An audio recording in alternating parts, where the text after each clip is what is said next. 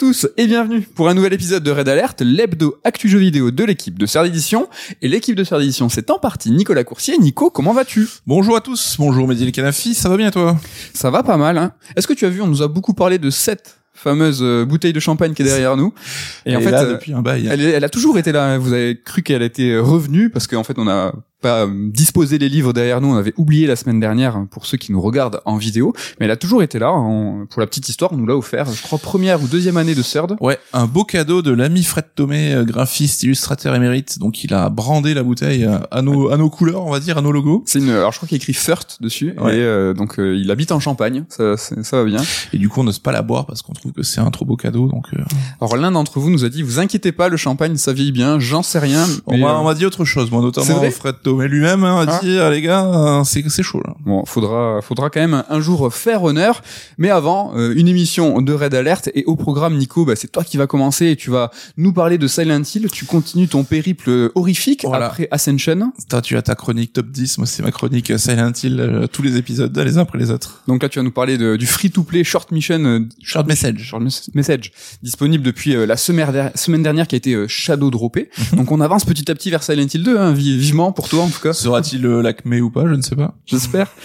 Et moi, en seconde partie d'émission, je vais vous parler de Star Ocean 2 euh, remake et de Super Mario RPG euh, dans une chronique qui va un petit peu essayer de d'analyser les recettes d'un bon d'un bon remake. Donc voilà, on en parle pas mal en ce moment de remake remaster, mais bon, c'est euh, c'est dans l'air du temps. Vous retrouverez bien entendu l'interlude de top 3, mais avant c'est la rubrique retour sur retour sur une précédente émission et de nombreuses émissions dans laquelle on essayait un petit peu bah, de percer les secrets de la de, la politique de Microsoft ou de, de, de, leur ambition. Il se passe beaucoup de choses euh, en ce moment. Ouais, ouais, ouais. C'est vrai qu'il y a deux émissions de ça. On commençait à évoquer des rumeurs qui faisaient que certains jeux, donc à l'époque c'était euh, Hi-Fi Rush et Sea of Thieves, auraient pu être envisagés comme étant portés sur d'autres consoles, hein, notamment PlayStation et Switch. Et pour le coup, voilà, on a vu que ça s'était multiplié. Alors évidemment, Internet s'est enflammé parce que tout le monde y va de son information. En tout cas, il y a un sujet, c'est certain. Et d'ailleurs, Phil Spencer a pris la parole pour dire qu'ils allaient s'exprimer dessus. Donc euh, pas de démenti. Pas de démenti, voilà. Donc ça montre bien qu'il y a un sujet. On va pas parler maintenant de l'ampleur des choses parce qu'il y a évidemment beaucoup de choses à dire, mais on va d'abord attendre de voir ce qui nous confirme parce qu'il y a eu beaucoup de fantasmes et beaucoup de, de monde qui sont partis un petit peu en live. Quoi qu'il en soit, euh, l'émission d'il y a deux semaines reste pertinente, je trouve, par rapport à ça. Et donc on clarifiera évidemment dès qu'on aura eu les news de Spencer, on fera un petit point ici pour euh, pour parler ben, de la réalité des faits, quoi. Ouais, on vous conseille donc de réécouter le Red Alert 131 et on va faire aussi un retour sur ben, l'émission de la semaine dernière cette fois où euh, on évoquait euh, Persona 3 et Persona 3 qui était la semaine dernière dans sa semaine de lancement s'est vendu depuis à un million d'exemplaires donc de copies vendues en sachant qu'il est sur le Game Pass mais c'est pas comptabilisé là-dedans. Mhm. C'est euh, la meilleure le meilleur lancement pour la série Persona. P5 à l'époque avait fait 300 000 donc on est quand même sur quand même plus de fois 3 de moins mais c'était une sortie uniquement en Japon. Là on voit que P5 la sortie mondiale a super bien fonctionné. Ils avaient précédemment fait P5 aussi Royal l'édition en sortie mondiale mais c'était mm. quelque chose comme 200 000 mais c'était une version gold, gold machin. Ouais, ouais, mais comme Yakuza, ils ont pris le pli. Maintenant, ils ont vu que la licence plaisait à l'international, donc sortie euh, simultanée dans le monde, euh, gros matraquage marketing, et euh, ils en récupèrent les fruits derrière. Yakuza 8, enfin Infinite Wells a aussi atteint le million. On peut, on peut le stipuler. Là, ça, donc chez Sega, on va dire ça va. le, Japon est en forme. Hein. Tekken 8 aussi cartonne. Ça, va, ça, ça fait, en tout cas, ça fait plaisir. Ça fait plaisir. Retour aux sources. Écoute, est-ce que Silent Hill, The Short Message fait plaisir? Ben, C'est ce que tu vas nous dire tout de suite. On va parler de Japon, hein, parce que là, on va replonger dans Silent Hill. Alors, quelques mois après, évidemment, la catastrophe Ascension, hein, on vous renvoie ou pas vers le Red Alert dédié. C'est peut-être pas la peine, hein, vous vous infligez pas ça. Et mine de rien, ben, c'est quand même le premier épisode développé justement au Japon de Silent Hill depuis The Room, hein, le quatrième épisode, rappelle-toi. Ah, oui, c'est vrai. Ça fait 20 ans, donc c'était en 2004, ça ne nous rajeunit pas. On peut compter Pity qui était arrivé il y a 10 ans entre les deux au milieu, mais bon, c'était pas vraiment un jeu définitif, quoi. Donc j'avais quand même cette petite excitation au lancement. Et euh, j'avoue, quand j'ai lancé le jeu, que j'ai vu le logo Konami au démarrage, ça m'a fait un petit, euh, petite nostalgie parce que à l'époque, Konami, bah, c'était des mecs qui savaient faire des bons jeux, quoi. Il y avait plein de séries euh, Suikoden, PES, Metal Gear, il y avait de tout pour tout le monde. PS1, PS2, c'était un peu, il faisait partie des darons du game. Castlevania. Et oui, Castlevania. Donc Silent Hill short, short message, c'est the short message. C'est short et chien à dire. C'est quoi? Alors c'est un jeu gratuit, hein, donc euh, qui se fait en une heure et demie, deux heures, on va dire, et qui est imaginé en fait par les développeurs comme une note d'intention. Ok. Donc c'est une exclu PS5, mais l'idée c'est d'en faire une note d'intention pour peut-être le futur. Donc là, je vais citer Motoi Okamoto, donc qui est producteur de toute la nouvelle vague de jeux Silent Hill, mais qui est aussi réalisateur de The Short Message. Ok. Donc lui disait, ben voilà, c'est un petit projet pour se remettre en jambe, grosso modo, bah, parce que ça faisait 20 ans que chez Konami Japon, on n'avait pas développé un survival horror, et donc c'était le moyen de mettre un petit peu le pied à l'étrier, et qu'on commençait à quelque chose avec un scope un petit peu réduit. Parce que oui, ça a été euh, développé euh, en partie par des gens chez Konami, mais aussi en association avec Exadrive, donc qui est habituellement un sous-traitant qui est assez discret dans l'industrie du jeu vidéo japonais, mais il y a beaucoup de studios comme ça hein, qui studios de support, euh, voilà, qui aident beaucoup de, de développeurs. Donc c'est des mecs qui voilà qui ont quand même les mains dans le cambouis. Et en fait, et pourquoi ils sont allés voir Exadrive Parce que eux-mêmes étaient d'abord allés euh, pitcher chez Konami un projet de remake de Silent Hill 2. D'accord. Et donc Konami leur a dit, ben, on voit, ils ont sorti cinq vidéos making of hein, sur YouTube pour parler de, de ce short message. Et dans l'une des vidéos, on voit euh, des footage de ce remake qu'ils ont proposé de Silent Hill 2. Et alors, ça donne quoi Ça a plutôt de la gueule. Ça, ça a l'air plutôt un peu plus old school peut-être que l'approche de Bloober. Et quoi qu'il en soit, Konami a dit, bah, écoutez, Silent Hill 2, ça va chez Bloober. Par contre, on voit que vous êtes chaud, on voit que Silent Hill, ça vous parle, donc on va réfléchir à quelque chose pour bosser ensemble quoi. Donc l'idée derrière The Short Message, hein, c'était de faire découvrir la série à une nouvelle génération et donc à un nouveau public. J'ai dit 20 ans depuis le dernier épisode euh, japonais. Il y a eu d'autres opus derrière qui ont quand même moins fonctionné, mais Silent Hill aujourd'hui c'est plus une série dans l'air du temps. Donc il faut aller chercher un petit peu la jeunesse, comme on dit, hein, en disant regardez voilà cette série existe, rappelez-vous c'était cool. Et donc bah, l'idée c'est d'aller traiter ça dans le scénario avec euh, des thématiques qui font euh, par des difficultés un petit peu des adolescents dans le monde d'aujourd'hui. Hein. Donc c'est des adolescents qui sont définis comme étant bah, connectés, largement connectés, évidemment par les réseaux sociaux, mais qui paradoxalement peuvent aussi souffrir de solitude. Mm-hmm. Et aussi avec cet usage des réseaux sociaux qui conduit un petit peu voilà le diktat de la popularité. Genre je mets mon selfie, combien je vais récolter de likes. Euh, ma copine qui est plus jolie en a plus, moi je suis deg, voilà, c'est un peu comme ça que ça se passe. On peut dire qu'on est en vue FPS et qu'on tient constamment son téléphone devant les yeux. C'est vrai, on va y revenir là-dessus, mais pour les développeurs, c'était vraiment comme ça qu'ils imaginaient un petit peu l'horreur contemporaine pour une génération d'adolescents quoi donc euh, qui ont aussi subi de plein fouet euh, la crise du Covid hein. c'est vrai que quand t'as 20 ans et que tu passes deux ans grosso modo, on va dire, en quarantaine chez toi, oui. bah, t'as un peu l'impression qu'on t'a volé ta jeunesse. Et d'ailleurs, la crise du Covid est clairement mentionnée dans le jeu à plusieurs, reprises, hein, donc euh, là-dessus. Et donc euh, voilà, comme tu l'as dit, l'usage du smartphone pour les adolescents, ça paraît naturel, hein, même si même nous on est largement euh, rompu à l'exercice aussi. Et donc voilà, au lieu d'avoir la traditionnelle lampe de poche que tu as dans tous les survival horror, là tu t'éclaires avec ton téléphone comme on le fait tout un chacun quand t'es chez toi dans le noir, quoi. Donc je suis pas vraiment le public et le mieux placé pour juger euh, si ce message véhiculé euh, est capable de toucher le public visé hein, là-dessus. Oui. Mais on va voir que quand même l'écriture ça restera un peu le point noir de ce short message. Donc cette thématique d'harcèlement, elle est dans l'air du temps même si ça a toujours existé, mais c'est vrai qu'aujourd'hui elle est d'autant plus prise en compte, elle est d'autant plus exposée aussi. Mais le mal-être adolescent, la maladie mentale, tu nous parlais de Persona la semaine dernière, ça fait des années que Persona traite un petit peu ce sillon quoi. Donc euh, le jeu va quand même multiplier hein, les trigger warnings pour prévenir parce que t'as des scènes qui montrent des situations de suicide, d'humiliation publique ou d'automutilation. Donc voilà, faites gaffe, ne mettez pas le jeu entre toutes les mains. Il va quand même, or sans dire qu'il va au bout de ses thématiques, mais il les prend quand même de manière assez frontale, je trouve. Quoi. Donc le jeu va grosso modo s'articuler entre phases un petit peu de walking simulator, donc tu te balades, tu l'as dit en vue subjective, dans des couloirs euh, d'un vieil immeuble délabré, et des séquences un petit peu plus flippantes dans lesquelles tu es poursuivi par un monstre. Donc là on est dans le côté Loser World de Silent Hill, hein, le monde mhm. altéré comme on l'appelait à l'époque, où tu dois sortir, trouver la sortie d'un labyrinthe en fait, et à chaque séquence ce labyrinthe là va se complexifier d'autant plus pour finir par une version que certains ont jugé très très relou. Moi, ça va. J'ai eu de la chance, moi. Ouais, c'est bien, passé. Parce que c'est vrai que la fin, on te demande de, récolter des objets qui vont te permettre d'ouvrir la dernière porte. Ça peut être un petit peu pénible. Donc parfois, on aura même droit à quelques séquences tournées en live action hein, avec de vrais acteurs. Mais bon, là pour le coup, on est loin de l'ambition de Alan Wake 2. Je trouve qu'elles sont mhm. plutôt anecdotiques hein, ces séquences-là. Mais en on sent vraiment une volonté de se placer dans le sillon des vieux Silent Hill, ceux qui ont plu en tout cas, on va dire les quatre premiers épisodes. Et pour cela, bah, l'équipe a fait appel à deux légendes de ce développement. Donc Masahiro Ito, qui est connu pour être le monster designer attitré de la série et qui là aussi participe euh, au design de cette Otherworld. Donc c'est lui qui a un peu imaginé comment ça se passait. Et donc on a aussi Akira Yamaoka, évidemment, qui est là à la musique et au sound design.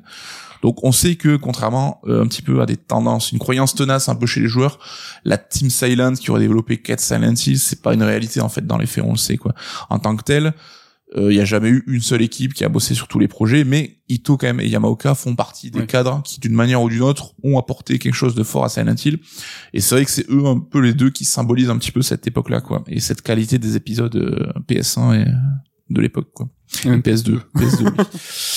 Et donc on va retrouver ben, régulièrement quand même des petits clins d'œil à la saga. Hein. Je sais pas Mhm. si t'as rodé, t'as à un moment un petit sticker du lapin rose de Silent Hill 3, Ouais. que- bien connu. Tu vas voir cette fameuse porte cadenassée qu'on a dans The Room un petit peu avec plein plein de, de chaînes et de cadenas. Ouais.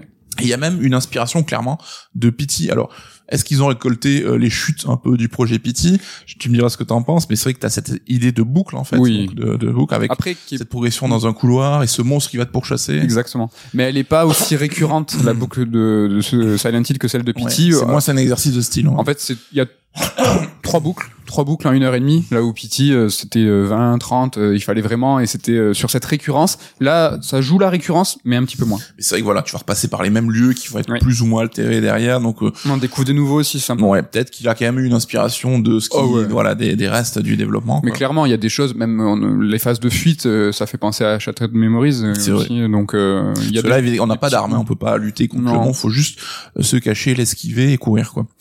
Donc j'ai dit, l'écriture, ça restera le gros souci de ce projet, malgré tout, parce que ça sonne pas très naturel, je trouve, notamment la voix off de l'héroïne, Ouais. ou même les notes qu'on va trouver écrites un petit peu dans les niveaux.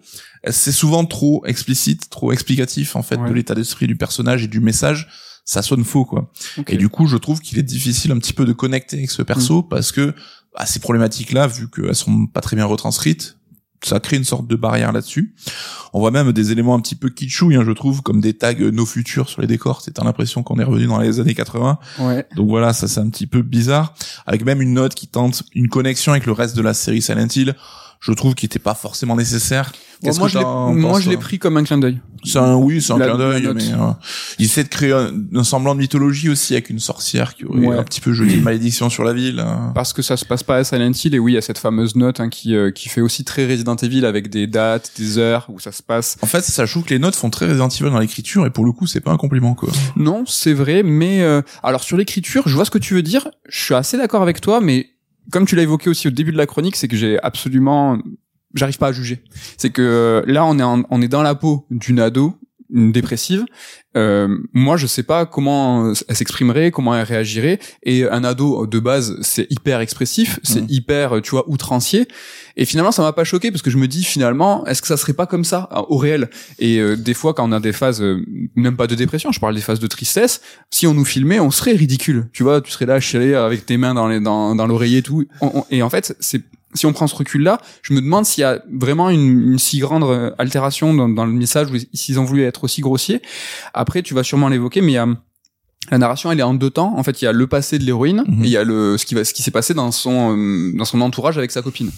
Et en fait, je trouve qu'il y a une rupture de ton, c'est-à-dire que tout ce qui est qui est évoqué sur le passé de la de la de l'héroïne, en fait, qui va en fait mettre en J'essaye de pas spoiler parce que c'est court en fait. qui va essayer, qui va donner la parole à des personnages adultes. Mhm. Et je trouve que l'écriture là, elle est bien.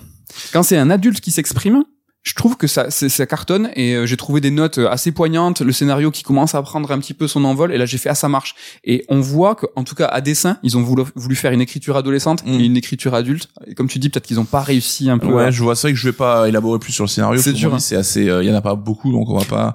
Mais c'est clairement c'est vrai qu'il y a une progression en deux temps, on va dire. ouais mais le scénario en lui-même je l'ai trouvé au final assez touchant très Silent Hill et assez convaincant Évidemment, il y a toujours ces idées de culpabilité avec, ben voilà, ce, ce- quand t'es prisonnier de Silent Hill, en gros, de cette brou- de ce brouillard, c'est que t'as des choses à te reprocher. Ouais. Là-dessus, c'est pourtant, c'est plutôt fidèle. Et pour le coup, ça fait partie des choses qui fait que je suis ressorti de l'aventure avec un bon sentiment au final, malgré tout, malgré cette écriture-là.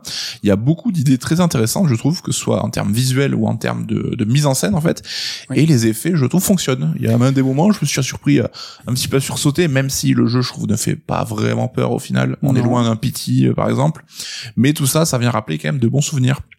Un détail nul, euh, dis-moi si je, je, pars un peu en live, mais. Dans Silent Hill, je trouve les, les visages n'ont jamais représenté des gens beaux, tu vois, c'était toujours des, Ouais. des, des gars- sans dire qu'ils ont des gueules, mais ils sont pas forcément beaux, quoi. Et là, tu vois l'héroïne, c'est une ado, elle a les cheveux devant les yeux, ouais elle a la peau qui brille un peu, tu vois, comme si elle avait un peu des spots et tout. Je Ouais, me dis, est-ce que c'est pas fait exprès aussi? je pense que c'est fait exprès et si si je trouve que c'est assez fidèle aussi à la représentation des personnages de la saga Même si on n'atteint jamais le niveau de modélisation et d'expressivité des modèles, même de Silent Hill 3, Silent Hill rend- enfin, rendez-vous compte, ce jeu qui a, qui a plus de 20 ans, c'est un truc de ouf, quoi. Mais finalement, bah, j'ai quand même passé passé un beau moment. Alors je mets des guillemets évidemment, et j'ai retrouvé des sensations que je pensais un petit peu avoir oubliées. Et au final, pour moi, ben, l'esprit Silent Hill, il est bien présent dans The Short Message. Ouais. Est-ce que toi, t'es t'es l'as retrouvé aussi? Ouais, je suis carrément d'accord. Et c'est surtout au niveau, moi, comme je l'ai un peu évoqué, au niveau de l'histoire. Alors pas au niveau de l'écriture, comme tu l'as dit, sur le script ou ce que ce que disent, euh, enfin les dialogues, mais l'histoire en elle-même, je l'ai trouvé ultra fidèle à Silent Hill, même dans sa progression, la fin où peut-être tu prends la mesure de la culpabilité du personnage et pas forcément que du personnage Oui. principal, tout ce qui s'est passé dans Et le passé. toujours le moment de révélation où tu dois affronter un peu, tes, Ah te ouais. confronter à tes, tes actes, quoi. Et cette la fameuse incarnation là de ce mal qui te poursuit, euh, qu'est-ce qu'elle représente, qu'est-ce qu'elle est. Euh, donc le design c'est Ito hein, qui Mmh. euh, qui Ouais, l'a fait. Ouais, moi j'ai trouvé ça vraiment sympa. Et puis dans, dans Otherworld, t'as des séquences vraiment. Alors ces, ces idées, alors aussi, sans trop vous dire, parce qu'on va pas, il y a pas tellement de, de surprises, on va pas toutes les gâcher, mais avec ces post-it collés au mur ou Ouais. ces, ces yeux qui te regardent, il y a vraiment quelque chose dans la DA bah, qui sonne comme du Silent Hill. Et le Otherworld final, parce qu'il y en a plusieurs de ces séquences, il est vraiment très Silent Hill-esque avec le- l'enfer, les Moi, je l'ai flammes. vu, je suis, oh, je suis, ah, c'est bon. Franchement, ça faisait plaisir. euh, ouais, retour à l'ancienne. Et tu vois les tags où tu disais tout à l'heure c'était un peu grossier, tout ça, ils sont souvent doublés par un personnage en fait qui va le, tu vois ce que je veux dire? Oui, oui. Et quand tu comprends à la fin qui Oui, il y, a, a, il y a une raison. ouais. et je les ai trouvés terrorisants en fait, au final. C'est vrai que je vois ce que là-dessus, je- il y a un côté qui peut, qui peut effectivement faire un petit peu peur. Mais pour finir, je trouve qu'il y a quand même une question essentielle qu'il faut se poser. Hein, c'est est-ce que ce jeu-là n'est pas une preuve que la série finalement elle a quand même du mal à avancer et aller rencontrer justement ce nouveau public, ce qui était l'objectif. Est-ce que Silent Hill est encore pertinent aujourd'hui et est-ce qu'il peut s'émanciper de l'héritage de la saga? Ouais. Concernant cette première question, est-ce que c'est pertinent aujourd'hui? Ben, J'ai envie de dire oui, mille fois oui, parce que Silent Hill, on voit que c'est une série qui est malléable, qui peut adapter ses thématiques aux époques et aux personnages. Que soit, tu l'as dit, on n'est pas dans Silent Hill, on a des Ouais. personnages qui n'ont rien à voir avec avec James, avec Harry, qui ont des problématiques complètement différentes, mais ça fonctionne. Alors sans parler d'identification, mais au moins l'empathie que tu peux avoir, fa- fatalement elle va passer par l'écriture et là Mhm. pour le coup c'est là je trouve qu'ils ont encore un petit peu de boulot à faire quoi Mais ils ont pris une euh, thématique euh, qui est propre au Japon, euh, qui est euh, le suicide. propre c'est vrai qui est très documenté pour le Japon C'est vrai, qui est très documenté au Japon, mais le suicide, le suicide adolescent, c'est quelque chose qui est, comme tu dis, très documenté, qui, qui, qui date. Et en fait, ils ont repris cette thématique et cette problématique et qui l'ont adapté à ce jour, mais en la faisant contemporaine avec le portable, Mm. avec euh, ben, le portable en règle générale, parce que ça n'existait pas. À l'époque des premiers Silent Hill, ça n'existait pas. il y en avait un dans Shattered Memories mais c'était pas pareil là c'est vrai que Là, c'est leur- des messages des photos Exactement. et, Le like, C'est-à-dire, ils en parlent des, des likes, ils parlent de, du harcèlement, tout ça. Enfin, donc je trouve qu'ils a, ils ont réussi à mettre un pied aussi dans, dans le contemporain. Ouais. Et justement, ce côté contemporain, je trouve qu'il apporte une fraîcheur au propos, en fait. Et les développeurs n'ont pas hésité à s'attaquer à des problèmes actuels. Ouais. Est-ce qu'ils ont réussi? Après, ça reste à débat, mais au moins, je trouve qu'ils sont quand même allés franco là-dedans, Ouais, c'est clair. Ensuite, est-ce qu'elle arrive à s'émanciper? Là, je trouve que c'est plus compliqué. Alors moi, j'avais beaucoup quand même apprécié Origins, euh, Silent Hill Origins et Shattered Memories à l'époque, hein, qui était euh, fait par Sam Barlow notamment. Et Moi, j'aime bien Downpour, donc on les aime du coup. Il y a Hein, je pense, on a un peu tous, si, euh, je connais pas.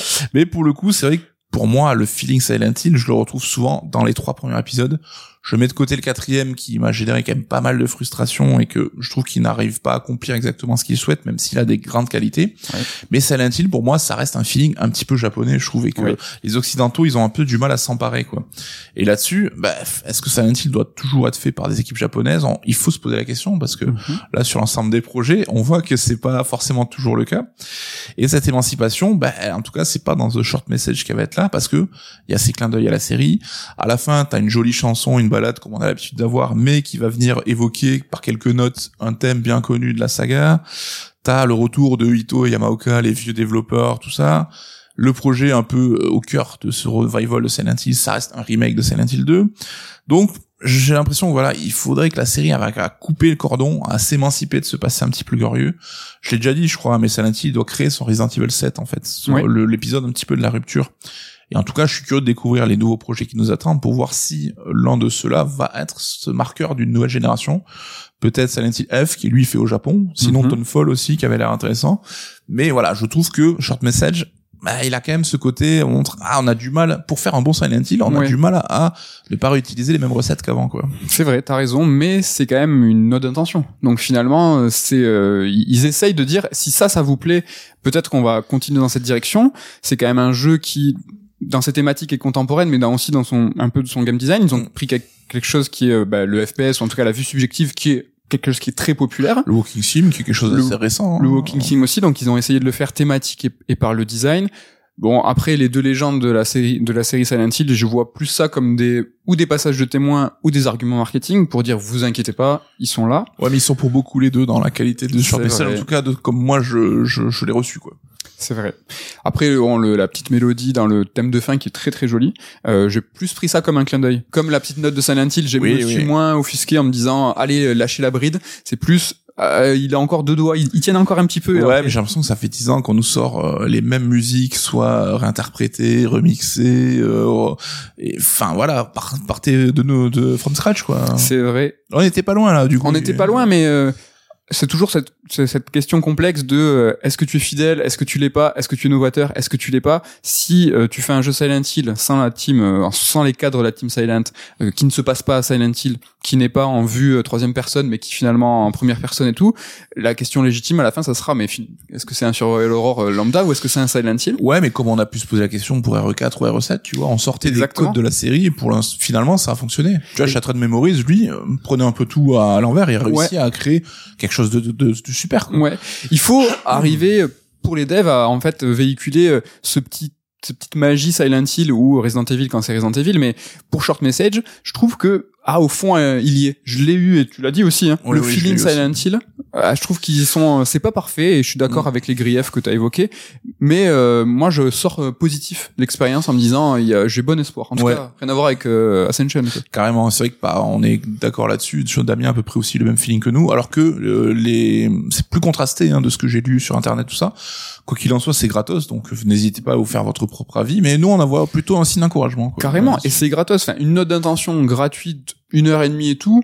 Bon, est-ce qu'on est plus tolérant parce que c'est gratuit? C'est possible aussi, mais bon, C'est on va possible. pas cracher dans la soupe. quoi. Tu le, tu l'as dit en off et c'est tes propos, mais je trouve que tu as carrément raison. C'est que c'est une, une aventure d'une heure et demie. Donc c'est plus simple de tenir une heure et demie, euh, une narration tenue, Mm. un rythme soutenu que euh, Sur ça- 10 heures, c'est un autre challenge. Quoi. Donc euh, à voir s'ils arriveront. franchement, c'est pas mal. Et de toute façon, si vous voulez en savoir plus sur Silent Hill, n'oubliez pas notre ouvrage c'est vrai. Si qui a été avez, euh, réédité en édition luxe, euh, voilà, coécrit par Bruno Provezza et euh, Damien Méchery.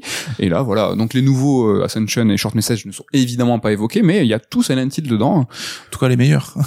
En tout cas, les meilleurs. Peut-être la semaine prochaine un top 3 des Silent Hill.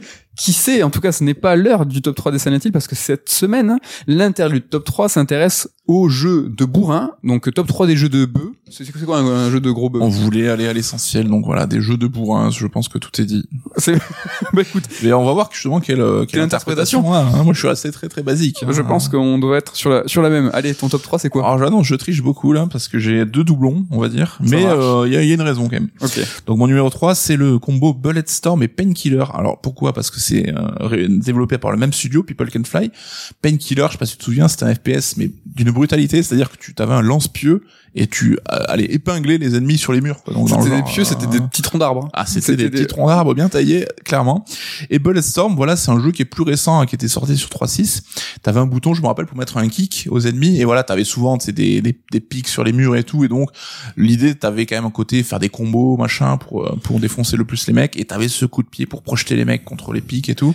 Un bon jeu de bourrin, Mm. quoi. Bulletstorm, Cliffy B, il était pas impliqué euh, là-dedans, je crois? Alors c'était euh, chapeauté par Epic, je crois. Euh, Clichy B, peut-être. Je crois qu'il était dans hein. le délire de Bulletstorm. En tout cas, grave, euh, Painkiller euh, à fond, un big up à Sylvain Meras, hein, qui nous en a parlé euh, vraiment à l'époque de notre collège. C'est vrai. Vrai que euh, t'as une, une arbalète où tu lances des troncs d'arbres. Moi, ça m'a toujours choqué, mais c'est un jeu de PCiste. Ça. Moi, je, je l'avais vu que chez les potes.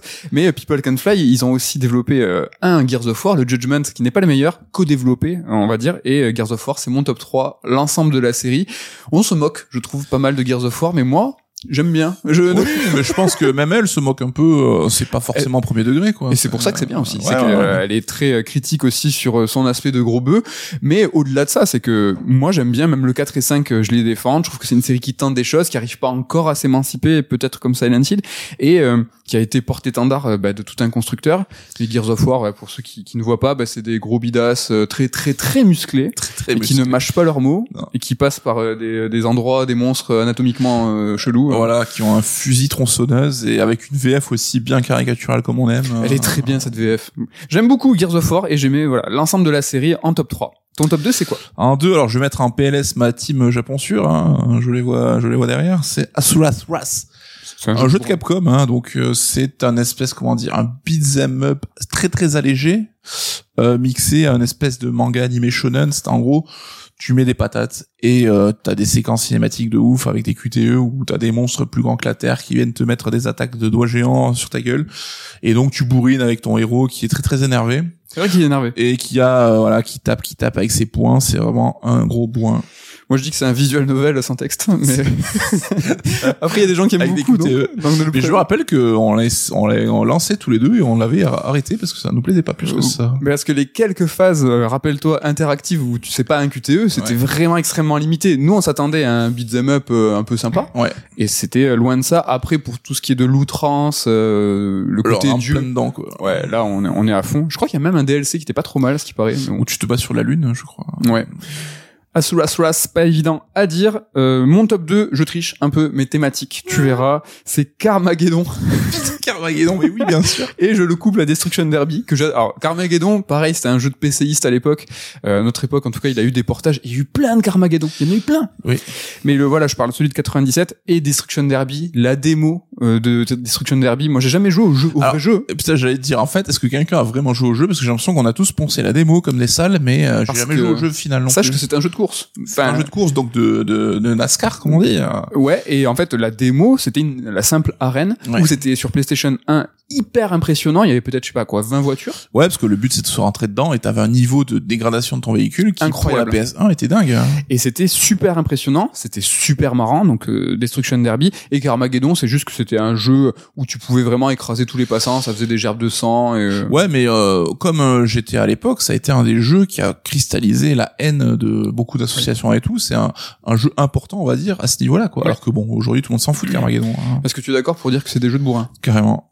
Des jeux de bourrin en voiture, et ton top 1, est-ce que c'est véhiculé ou pas? Non, mais doublons aussi parce que c'est un peu le bourrin et son héritier. C'est Duke Nukem 3D Ok. et Serious Sam.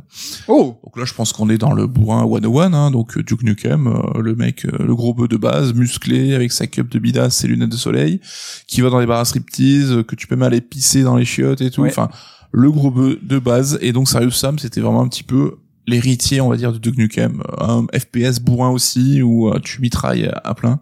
Duke Nukem, ouais, carrément. Mais c'est marrant parce que tout, en tout cas les quelques jeux qu'on a cités, c'était des jeux euh, à l'époque euh, très sur PC. On était plus sage sur euh, sur console. En tout cas On sur était euh, les esthètes. on était les esthètes, mais un top 1 de console sur Wii. Parce qu'il y a des jeux de bourrin sur Wii Ouf. Ah, je crois voir. avec des En tronçonneuses. noir et blanc. En noir et blanc. C'est Mad World, un jeu de gros gros bourrin, mais un jeu que j'apprécie beaucoup, que t'aimes pas trop parce que toi c'est un jeu très arcade en fait. Ouais, il m'avait un petit... je m'attendais pas à ça en fait, Voilà. mais c'est que t'as un côté un peu t'es dans une arène et tu dois faire du scoring. Oui. Moi, je voyais plus un truc un peu narratif, euh, machin. Un jeu, un jeu Sega, un jeu de où il faut scorer. Platinum Games. C'est pas Sega Si, mais Ah, Platinum Games. oui. Ça a été dans le deal euh, où euh, Sega a signé l'édition des quatre premiers jeux Platinum Games et Mad World en faisait partie Yes. avec Bayonetta, Ok. avec Anarchy Reigns euh, dont Damien est fan, Ah le oui, seul homme au monde fan C'est un jeu bourrin, un Arcade aussi. C'est un jeu nul, je C'est un jeu nul. Mais Mad World, ouais, c'était moi j'ai adoré ce côté euh, scoring et euh, il y avait de mémoire hein, des séquences de boss qui étaient vraiment super stylées où à la fin tu lui piquais son arme pour le défoncer. Ouais. Et, cette euh, esthétique très Sin City, évidemment, le comics en noir et blanc. Et graphiquement, c'était ultra canon. Enfin, Ouais. Sur Wii, euh, alors ce qui était rigolo, c'était que le côté euh, très sanglant et gore sur Wii, c'était euh, étonnant, mais euh, c'était très très joli. Hein. Je crois qu'on l'a déjà raconté, mais l'anecdote de la boîte de jeu, euh, je pense, va dans le côté bourrin. euh. On l'a déjà raconté, en tout cas, bah, voilà, à l'époque déjà, euh, c'était 2001, je crois, je sais plus. On travaillait dans la presse euh, et on recevait des kits presse. Et Sega, il faut savoir que c'était les, c'est les derniers, un peu, qui faisaient des très très beaux kits presse pour les journalistes. Et euh, on était jeunes, donc moi, je sais plus si j'avais un appart. En tout cas, bref, c'est ma mère qui a reçu le, le, le kit presse et c'était un carton. Mais euh, si vous avez vu la fin de Seven, le film, c'est c'est un carton pareil avec euh, bonne. garçon ensanglanté euh, sur euh, sur les bordures et ma mère elle a flippé elle a cru qu'on m'avait envoyé une tête et en fait quand tu ouvrais euh, cette boîte tu avais le jeu Mad World avec plein de sang partout et le jeu Mad World était en fait perforé de part en part par un crochet de boucher Ouais. et qui était euh, vraiment le taille d'un avant-bras c'était euh, énorme Ouais. et donc euh, ma mère a dit mais qu'est-ce que tu fais? Et qu'est-ce que pourquoi tu reçois ça? On savait rire à l'époque. ah, on savait se marrer. Non mais tu vois, aujourd'hui ça serait plus du tout Ouais, ce non, genre de, de délire. Donc euh, jeu de bourrin, kit presse de bourrin, on est on est bien. On est bien. Est-ce que bon top 1. Est-ce que t'as des mentions J'en ai un petit peu. Non, pas de mention, vas-y. J'ai euh, Doom 2016. Alors pas les premiers. Je sais qu'il y a des fans, mais euh, moi je suis vraiment fan de Doom 2016 et Eternal. J'adore ces deux jeux et c'est on est du dans le on est dans le, dans le bourrin aussi. Et j'aurais pu citer Die Hard Trilogy. Je trouve qu'on est quand même sur euh, cette compile C'est vrai. de, de Die Hard, en fait, qui reprend un gameplay différent par Die Hard. Le premier, c'était un TPS où tu gravissais la, le, le, bah, l'immeuble. La tour, ouais.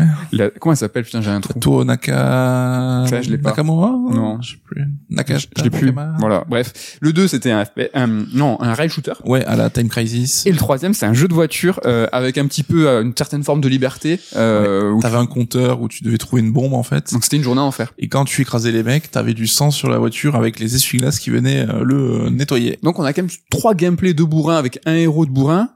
Moi, j'ai d'ailleurs trilogie, la faille à top 1.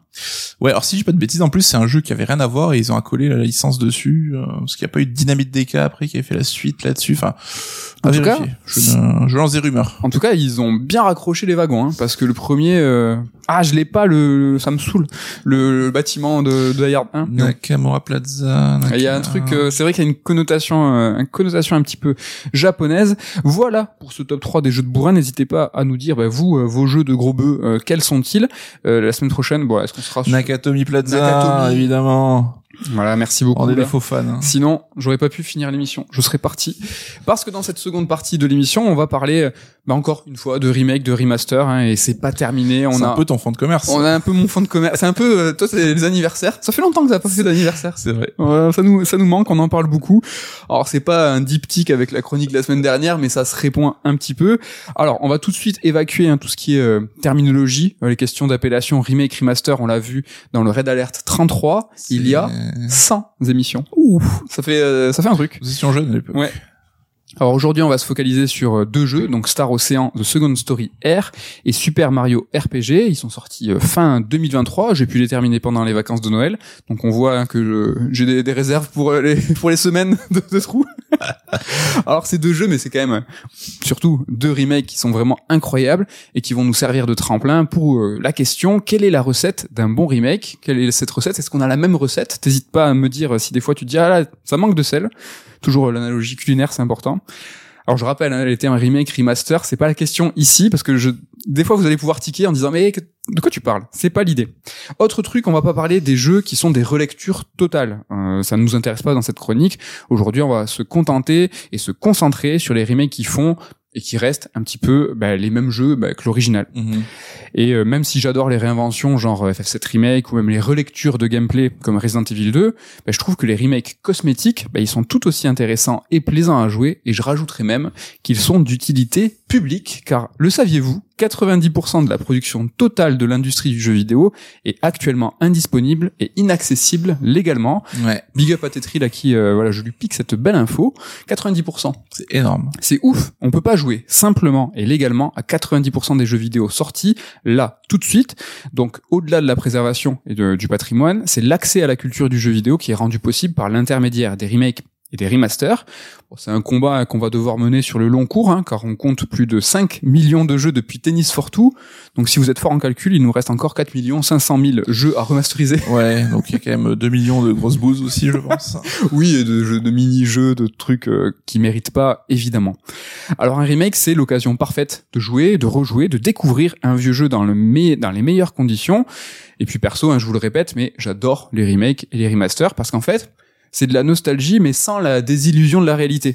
On a tous connu cette déception hein, quand on constate que le jeu de notre enfance, en fait, ben, c'était mieux dans notre tête. T'as un exemple récent, là J'en ai quelques-uns. Star Wars, par exemple. Non, mais tu vois, tu l'as, tu l'as ce petit feeling. Bah, moi, c'est pour ça que je fais pas du retro gaming, parce que je l'ai systématiquement, cette déception, donc. Ah, c'est triste. Ouais. Mais il y a les remakes et remasters pour ça. Mais oui, c'est ça. Alors, instant citation. Connais-tu cette euh, citation de Philippe Cadic La réalité, c'est ce qui continue d'exister lorsqu'on cesse d'y croire. Je la redis parce que c'est un petit peu deep, là, attention. La réalité, c'est ce qui continue d'exister lorsqu'on cesse d'y croire. Par exemple, tu crois au Père Noël, un jour, t'arrêtes d'y croire, ben, ça n'existe plus. Ce n'est plus la réalité. On espère que vos enfants nous écoutent pas. Par exemple, dans son adolescence, t'es sûr que tu peux dunker. C'est vrai, Un mais- jour, t'arrêtes d'y croire, ben, la réalité, c'est que tu peux pas dunker. Ouais, moi, j'y crois toujours. bah pour un remake, c'est un petit peu la même chose, mais avec un vieux jeu. T'es super excité de lancer ton jeu rétro parce que, bah, en fait, tu gardes que les souvenirs agréables, mais il faut jamais oublier que ce sont des souvenirs qui sont un petit peu embellis. Avec un bon remake, notre mémoire, bah, elle est pas rattrapée par la triste réalité. C'est le remake qui va corriger l'essai visitant du temps. Ici, la réalité continue d'exister, même si on a cessé d'y croire. C'est de la psychologie un peu tout ça. N'est-ce pas? Alors concrètement, comment ça se passe dans Star Ocean 2 Remake? Bah visuellement euh, franchement c'est ouf. Mais genre vraiment c'est ouf. Au-delà de mes espérances le jeu il utilise une sorte de HD c'est trop beau. Moi je trouve ça trop beau. C'est joli, mais cal- calmons-nous. ah non vraiment. Attends je t'explique le système. Je t'explique. C'est une sorte de HD 2D la fameuse techno de Square Enix hein, qui est née avec Octopath Traveler. Mais là le jeu il va plus loin car il va twister le procédé il va le tordre un petit peu parce qu'il va innover sur cette base.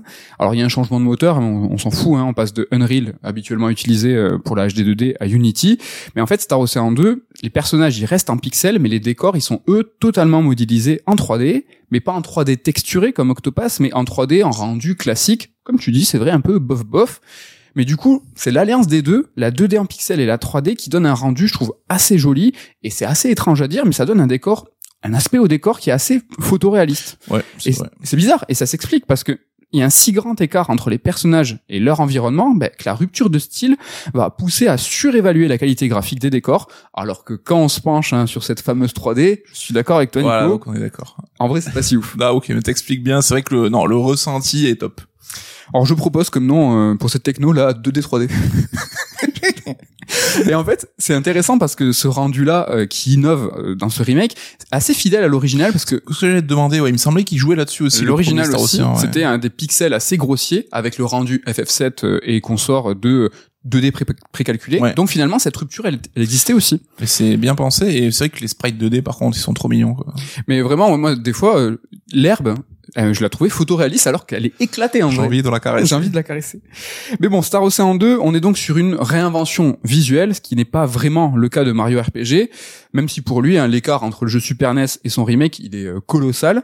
Mais ici, on est plus dans la veine des jeux que j'évoquais tout à l'heure, hein, ceux qui réparent notre mémoire, ceux qui nous montrent les jeux tels qu'on les imagine, tels qu'on s'en souvient. Mm. Nico, tu l'as vu un petit peu tourner tu Alors je l'ai pas encore lancé, mais j'ai vu des vidéos et c'est vrai que je crois qu'on est exactement là-dessus. C'est que ça re- restitue le sentiment, l'approche graphique de l'époque en fait, qui quand on regarde aujourd'hui est pixelisé, plus si euh, joli tout ça, mais ils ont réussi à retranscrire ça de manière parfaite. Quoi.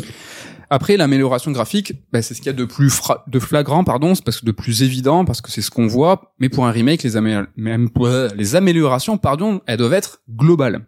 Et quand on parle d'amélioration dans un remake, on pense tout de suite à la qualité de vie.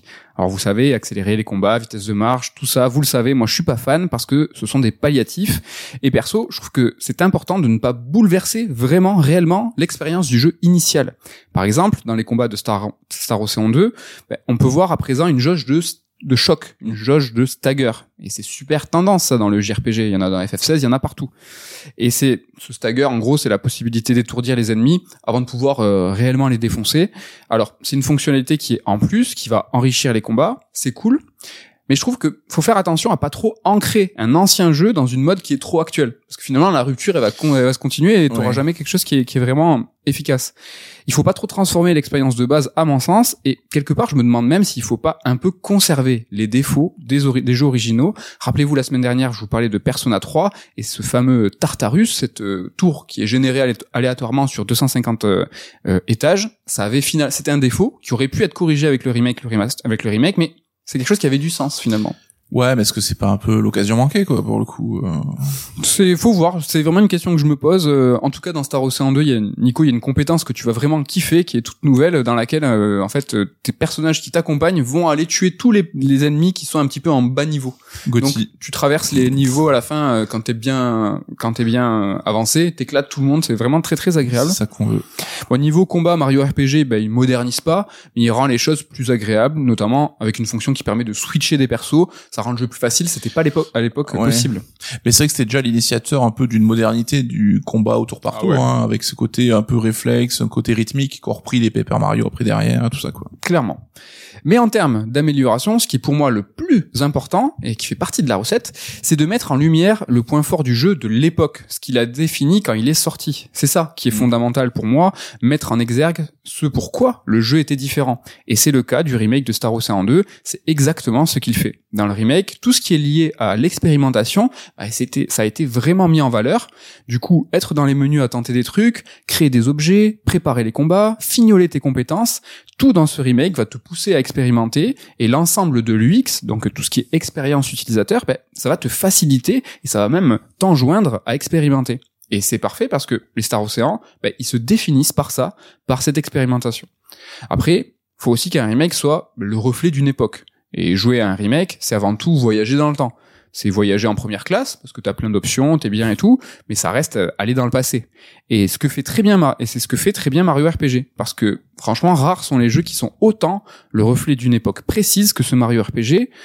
Alors pourquoi je dis ça? Mario RPG, c'est pas le reflet, attention, des jeux de l'époque, mais c'est le reflet d'une tendance du marché. C'est plus subtil, mais au final, vous allez voir, c'est quand même plus puissant. Mario RPG, il est sorti en 96. Squaresoft en était le développeur et Nintendo l'éditeur. Mais l'initiative, elle vient vraiment de Nintendo. Parce que c'est cette époque, Nintendo le sait, Nintendo le voit, le JRPG va être dans les années à venir le genre roi, et donc, en bon visionnaire, Nintendo souhaite inscrire sa mascotte à l'avant-garde de la mode. Il va donc falloir mettre pour eux Mario au cœur du JRPG. Et ça va être pris très au sérieux, car c'est même Miyamoto lui-même qui va superviser le projet. Et cette initiative, elle a fait des petits, tu l'as un petit peu évoqué déjà, avec la série des Mario Luigi, mais tout ça c'était sur console portable, GBA, DS, 3DS et c'est cinq jeux hein, quand même. Et c'est une série qui s'est épanouie sur portable, plateforme où le JRPG, ben c'est lui aussi mm. autant épanoui. Bon, faut pas oublier les six Paper Mario hein, sur console de salon cette fois, c'est pas rien. Mais bon, ce qu'on peut retenir, c'est que ce Mario RPG, c'est une collaboration qui est unique, de grande ampleur quand même entre Nintendo et Square ils se sont un peu embrouillés par la suite. C'était avant, avant, que le torchon brûle. un certain FF7. Mais bon, du coup, les autres Mario RPG, mais ils se sont fait en partie en interne après l'embrouille. Hein, Intelligent System qui s'occupait des Paper Mario et Alpha Dream qui s'occupait des Mario Luigi, c'est un studio seconde partie, mm. donc externe, mais un studio qui faisait des exclusivités, un studio qui a fermé en 2019. Qui a coulé, Nintendo ne les a pas rachetés ou embauchés. J'ai trouvé que ça manquait un peu d'élégance là-dessus. Ouais, clairement, parce qu'ils ont fait un bout de un bout de chemin ensemble. Mais bon, surtout Mario RPG, c'était un jeu qui était hyper novateur, hein, tu l'as évoqué, et qui se voulait être un, un, moteur en fait pour le genre entier. Et le coup, le truc, c'est qu'il a été. Le titre, ça a été une inspiration de ouf pour de nombreux jeux, notamment grâce à la grande interactivité qui était injectée dans les combats. T'as commencé à l'expliquer. Dans Mario RPG, tu es toujours actif, que ce mm. soit pour attaquer ou pour défendre. Ça reprenait l'ADN de Mario qui sautait, donc tu te retrouvais à sauter, à avoir un timing parfait sur les attaques et la défense. Et ça, ça a fait euh, vraiment des petits. Bon, vous le savez, j'adore Sea of Stars dans une précédente chronique, je vous disais que c'était un jeu témoin d'une époque, de cette époque, hein, les années 90, et eh ben Super Mario RPG, ben, il en est l'inspiration principale de Sea of Stars, plus que Chrono Trigger. Et donc constater que la source de mon Gotti de l'année dernière, c'est un jeu Mario, vous, ça fait quelque chose j'avais jamais fait Mario RPG, donc euh, je savais, euh, tout, tout le monde disait. bon, allez, la question, pourquoi on fait encore des remakes et des remasters, et pourquoi les éditeurs en produisent autant? Alors déjà, faut savoir que c'est plus facile que de partir from scratch, que de partir de rien, faire un remake ou un remaster. Finalement, ça coûte un petit peu moins cher. Tu peux aussi, en tant qu'éditeur, te baser sur une réputation déjà établie d'un jeu ou d'une franchise et d'une fanbase qui est finalement déjà existante. Donc ça coûte aussi moins cher en marketing et c'est moins risqué. Les remakes, ça se vend. Par exemple, P3, on l'a vu, Persona 3, on l'a vu tout à l'heure euh, dans le retour sur. RE2 euh, remake, il est top 3 Capcom all time. Après, c'est pas systématique, attention, hein, Dead Space. Il y a deux trois remakes, remasters qui cartonnent pas non plus. Ouais, ouais, ouais. Mais bon, il faut juste euh, bah, prendre en compte le, le risque minoré, quoi. Et enfin, c'est pour la préservation du patrimoine et pour faire plaisir aux joueurs. Évidemment, je déconne, c'est uniquement pour l'argent, mais c'est pas grave si tout le monde s'y retrouve finalement, bah, est-ce que c'est pas le plus important? Bah écoute, oui, il faut bien que tout le monde mange. c'est ça. Donc avec nos deux jeux, du jour, bah, on est devant deux cas de figure. Alors Star Ocean 2, c'est un JRPG culte, mais il est sous-coté dans tous les sens du terme. Il n'a pas été assez reconnu, mais surtout, il ne s'est pas assez vendu. Star Ocean 2, c'est quand même un JRPG de l'ère bénie de la PlayStation 1. Alors, il est révéré hein, par certains fans, mais il tutoie pas FF7. Mais justement, l'idée, c'est ça de ce remake, c'est dire, eh, si vous avez aimé FF7 à l'époque, ben, il existe un autre JRPG sorti un an après FF7 qui était tout aussi génial. Il était tout aussi génial que le jeu avec Cloud. Et c'est marrant parce que le héros de Star Ocean 2, il s'appelle Claude ou Claude en japonais. Ça se ressemble. Ça, c'est génial. Mais en fait, euh, si t'écoutes vraiment, il dit Clodo. Donc, euh, mais il y a une petite euh, petite connotation rigolote. Et ce remake de Star Ocean 2, bah, c'est un remake de réhabilitation plus de nostalgie, comme celui de Persona 3 qu'on a évoqué la semaine dernière. Et euh, bizarre aussi, comme P3, il a connu un remake, comme P3 aussi sur PSP. Donc on voit que ça essaye par Ça les suit, mêmes. ça suit les mêmes chemins. Ça hein. suit les mêmes chemins. Pour autant, euh, Star Ocean 2 Remake a connu euh, largement moins bon succès que P3 pour le coup. Après, c'est pas là, le remake n'ont pas les mêmes budgets non plus, je pense. Non, pas les mêmes, ouais. Non, pas du tout la même ampleur, c'est vrai. En ce qui concerne Mario RPG, c'est un remake de découverte, en tout cas pour l'Europe, hein, car le jeu il est pas sorti en France, contrairement à Star Ocean 2, qui lui était même sorti traduit en français. Mario RPG en France, bah, ça nous fait plaisir, c'est génial, mais bon, le but de Nintendo, c'est pas du tout nous éduquer, mais c'est de profiter d'un marché entier, l'Europe, qui était encore non converti à ce jeu, et c'est bien connu la France, mais aussi l'Espagne, c'est deux pays qui sont très friands en JRPG, et c'est un, un pari qui se tente, et c'est même un pari qui est réussi. Mario RPG, le remake, il s'est vendu 3 millions à 3 millions en ça en 6 semaines, et l'original, dans la même période de temps, il s'est vendu à 1 million. Au final, Mario RPG s'est vendu à 2 millions, donc le remake est déjà plus vendu dans tous les cas que, que le jeu original.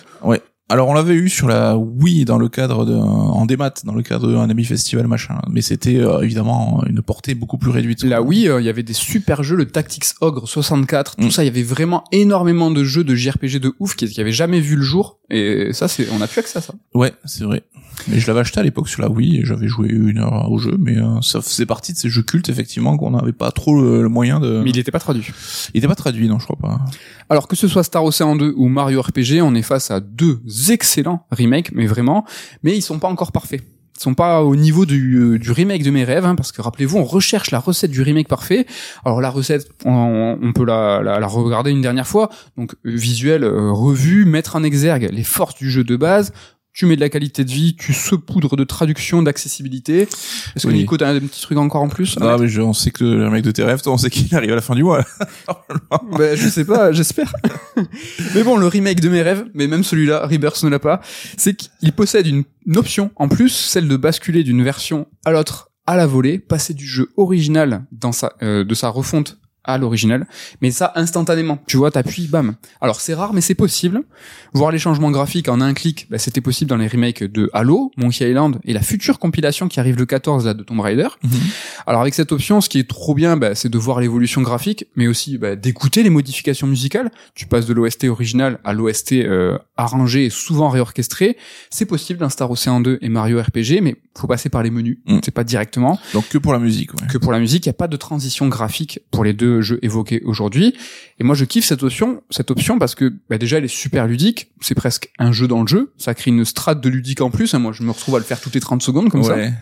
Et c'est aussi pratique parce que en fait c'est la meilleure manière de prendre la mesure du travail effectué. Comme je le disais tout à l'heure, ce qui peut souvent nous faire défaut, bah, c'est notre sur notre jugement ou notre ressenti, bah, c'est notre mémoire. Là en fait on voit les choses en direct. Est-ce que c'est pas juste un gimmick? Alors moi aussi j'aime bien, je suis très friand de ça, mais est-ce que c'est pas un truc que tu fais euh, dix fois dans la première heure et puis après tu te fixes sur un des deux options?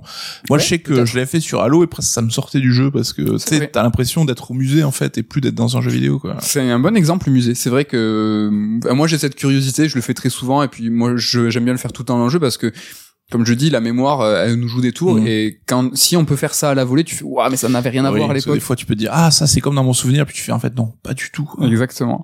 Alors après, si le Switch, euh, bah, c'est possible, c'est pas possible. Ce qui serait au moins bien, c'est de proposer toutes les versions du jeu dans le remake. Même si je sais que cette idée, elle est ultra naïve, parce qu'il y a aussi plusieurs raisons qui expliquent cette absence des jeux de base dans les remakes. Déjà, il y a un souci d'archive. Le code source perdu, c'est pas une légende. hein. Salut Konami, salut Silent Hill. Salut. On, en parle. C'était, c'est pas une blague, hein, ça, sur le, le- les remasters HD. hein. Ouais, et puis il y a pas que, hein. c'est vrai que, euh, c'est, enfin le process c'est professionnalisé, mais avant c'était un peu one again quoi. Genre il doit y avoir une clé USB avec le code source de Silent Hill 2 qui traîne et personne sait où elle est quoi. Si elle existe, Si encore. elle existe.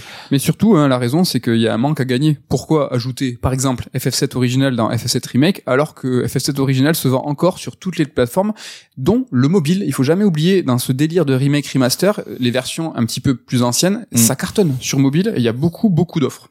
C'est vrai, c'est un argument imparable là-dessus. Proposer toutes les versions du jeu est une option, moi, que j'aimerais, parce que bah, l'accessibilité, c'est quand même le but numéro un bah, de ce genre de titre.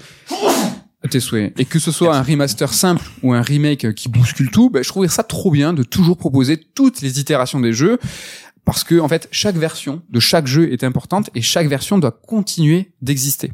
Alors on parle beaucoup des dangers du tout des maths et en règle générale, bah, je suis pas trop d'accord avec les arguments avancés. Néanmoins, je vous renvoie vers la chronique de Ken, euh, combien ça coûte dans le Third Strike 26. Il évoquait ça de façon assez complète.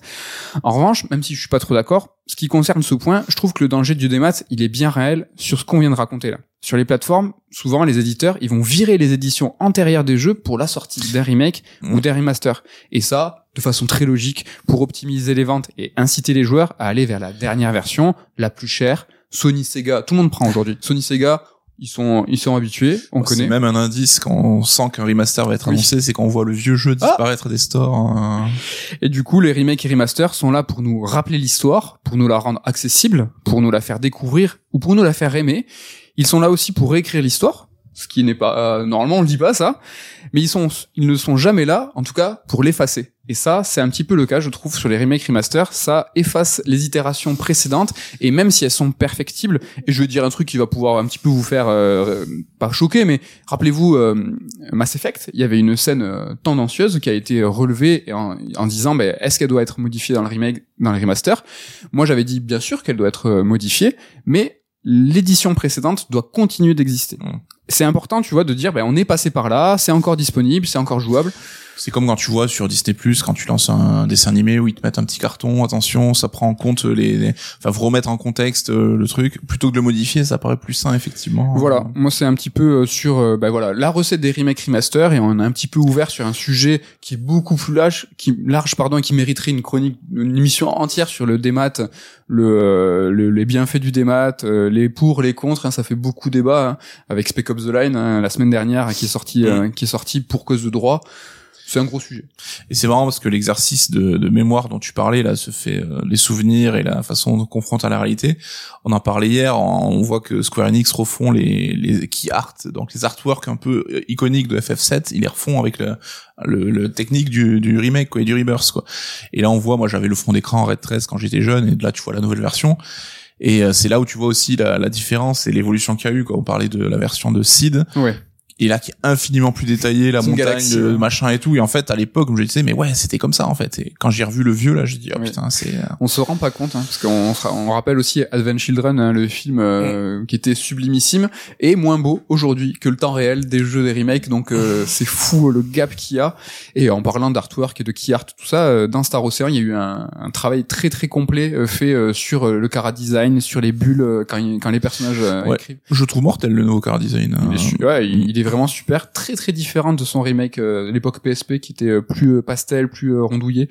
Donc, mais en tout cas, moi j'aurais vraiment kiffé moi que tout ça, ça, ça soit encore disponible. Tu vois, sur la sur le remake de Star bah, qui est l'édition originale PlayStation, l'édition aussi sur PSP, c'est chouette. ouais ouais là comme tu dis c'est vrai qu'on est est exigeant mais exigeant euh, et c'est complètement euh, naïf. Après la bascule, tu sais le switch en un bouton, je sais que c'est pas tout le temps le cas parce que souvent c'est limitatif aussi, c'est-à-dire que ton remake, ton remaster, tu le limites aux fonctionnalités propres de- du jeu original parce que sinon tu peux pas basculer. Dans Ouais. Mario RPG, là par exemple, t'as tout un endgame avec un nouveau boss, avec plusieurs nouveaux boss qui sont un recyclage, mais t'as surtout un nouveau boss donc il n'existe pas, tu peux pas switcher et t'as une attaque en trio, tu peux tu peux pas switcher qui est une cinématique dans le remake, donc je pense que juste on t'est interdit de switcher à ce moment-là. oui mais c'est vrai qu'il y a des problématiques techniques tout bêtement aussi quoi ça serait vraiment uniquement pour des remakes remaster extrêmement fidèles à l'original et avec aucune option. comme les télé Monkey Island dont tu parlais par exemple Donc est-ce que c'est bien, est-ce que c'est dommage? Voilà, moi j'ai la solution naïve, donnez-moi tout, donnez-moi tous les jeux, toutes les versions jouables tout le temps. en tout cas c'est deux purs RPG que t'as kiffé de, Ouais. de faire quoi En tout cas, voilà, si vous ne les connaissez pas, si vous avez jamais joué à Mario RPG,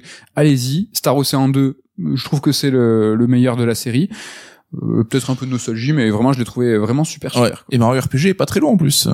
Oui, alors euh, Star Ocean, c'est une vingtaine, trentaine d'heures. Si vous voulez un peu pousser plus loin, il y a de quoi faire. Et Mario RPG, c'est moins de 15 heures. Donc euh, vraiment, euh, ça aussi, Nintendo, euh, aller droit au but, euh, du gameplay et tout, euh, il est vraiment, comme je vous disais tout à l'heure, ouais, le reflet du- d'une époque et d'une tendance. C'est c'est vraiment deux, vraiment deux grands RPG que je vous conseille chaudement et on vous conseille aussi ce Silent Hill Short Message. carrément On est, on est sur une, une, une émission positive. Good vibes aujourd'hui. Good vibes, tout se passe bien. Euh, et les good vibes, bah, vous nous en envoyez beaucoup. Ouais. Vraiment, là, on est, on est refait. Je parlais la semaine dernière du défi euh, 100 votes sur Apple Podcast et Ken nous a dit, mais les gars, sur Spotify, c'est plus de 300. Donc, euh, merci aux ceux qui nous écoutent sur Spotify. Merci à ceux qui nous écoutent absolument partout. Mais vous régalez parce qu'Apple Podcast, là, on a pris euh, 15 ou 20 euh, notes en, en une semaine. Enfin, Ouais. merci les gars. Merci à ceux qui mettent des, des coms sur la chaîne YouTube juste pour soutenir, des pouces et tout. Merci à tous et merci à ceux qui soutiennent notre activité d'édition, des bouquins. Et on a quand même pas mal de bouquins si les sujets du jour euh, vous ont plu. Ouais, écoute, euh, on sort des soldes là, mais aujourd'hui, euh, pour les premiums, une, déjà une nouvelle sortie dans les tuyaux, donc euh, restez à l'affût. Ça concerne la musique, ça concerne Final Fantasy, donc ça devrait plaire à pas mal de gens. Vous avez un bel indice. Voilà, donc euh, voilà, on fait des bouquins sur le jeu vidéo, cinéma, animation, manga, BD. Il y a forcément un bouquin Voilà. qui saura vous plaire ou des cadeaux à offrir, hein, même si c'est plus Noël. On a Level Up. Alors il reste plus que Level Up 4 qui parle notamment de Star Ocean avec un dossier énorme. Le vrai. bouquin Silent Hill, le bouquin Mario. Voilà. Si vous voulez aller encore un petit peu plus loin sur les sujets du jour, il y a largement de quoi faire. Mais est-ce que la semaine prochaine il y a aussi de quoi faire? Nico, il se passe quoi dans Red Alert? Alors, je parlerai d'un jeu qui sort prochainement. Je n'en dirai pas plus. Je, crois que je tu ne peux pas pas en dire dire. plus. Non. Mais euh, tu seras ouais. Un jeu qui sort prochainement. Voilà, bête, bête d'actu. Et euh, ben moi aussi, ça sera un jeu alors qui est d'actu, qui est déjà sorti. Normalement, je vous parle de Grand Blue parce que là, je tartine, ça tartinade. Grand Blue Fantasy, Relink. C'est ça. Le jeu. Mais très très JRPG en ce moment. hein. Écoute, j'aime bien. C'est la Je- triplette. J'avoue, j'aime bien. C'est un genre j'aime bien. Donc, euh, si vous aussi vous aimez bien, eh ben, Est-ce que t'aimeras Grand Blue Fantasy par contre? Je sais pas. Je, ben, ça pour le savoir, il faut revenir la semaine prochaine et on vous dit à la semaine prochaine. Bye bye.